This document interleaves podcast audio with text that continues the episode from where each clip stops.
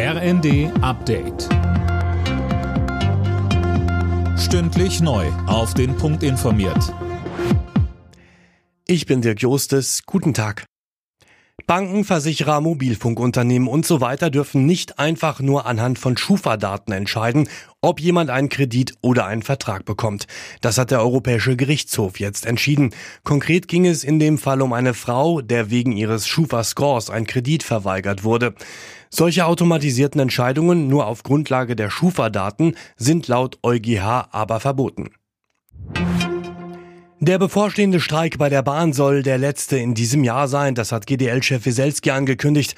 Ab heute Abend 22 Uhr müssen Bahnreisende allerdings noch einmal umplanen, Philipp Rösler. Genau, dann sollen fast alle Züge für 24 Stunden stillstehen. Die Bahn rechnet damit, dass im Fernverkehr nur jeder fünfte Zug auf der Schiene sein wird und auch im Regionalverkehr muss mit massiven Ausfällen gerechnet werden.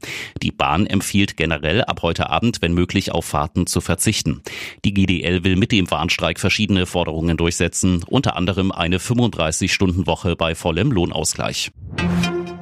Spätestens ab morgen soll man sich beim Arzt generell telefonisch krank schreiben lassen können. Das will der Bundesausschuss von Ärzten, Krankenkassen und Kliniken heute beschließen. Bedingung, man muss schon Patient in der Praxis sein und darf keine schweren Krankheitssymptome haben. Bundesumweltministerin Steffi Lemke ist optimistisch, dass die Weltklimakonferenz in Dubai ein Erfolg wird. Deutschland will sich dafür einsetzen, dass der Ausstieg aus fossilen Brennstoffen, also Kohle, Öl und Gas, in der Abschlusserklärung steht, so Lemke im ersten.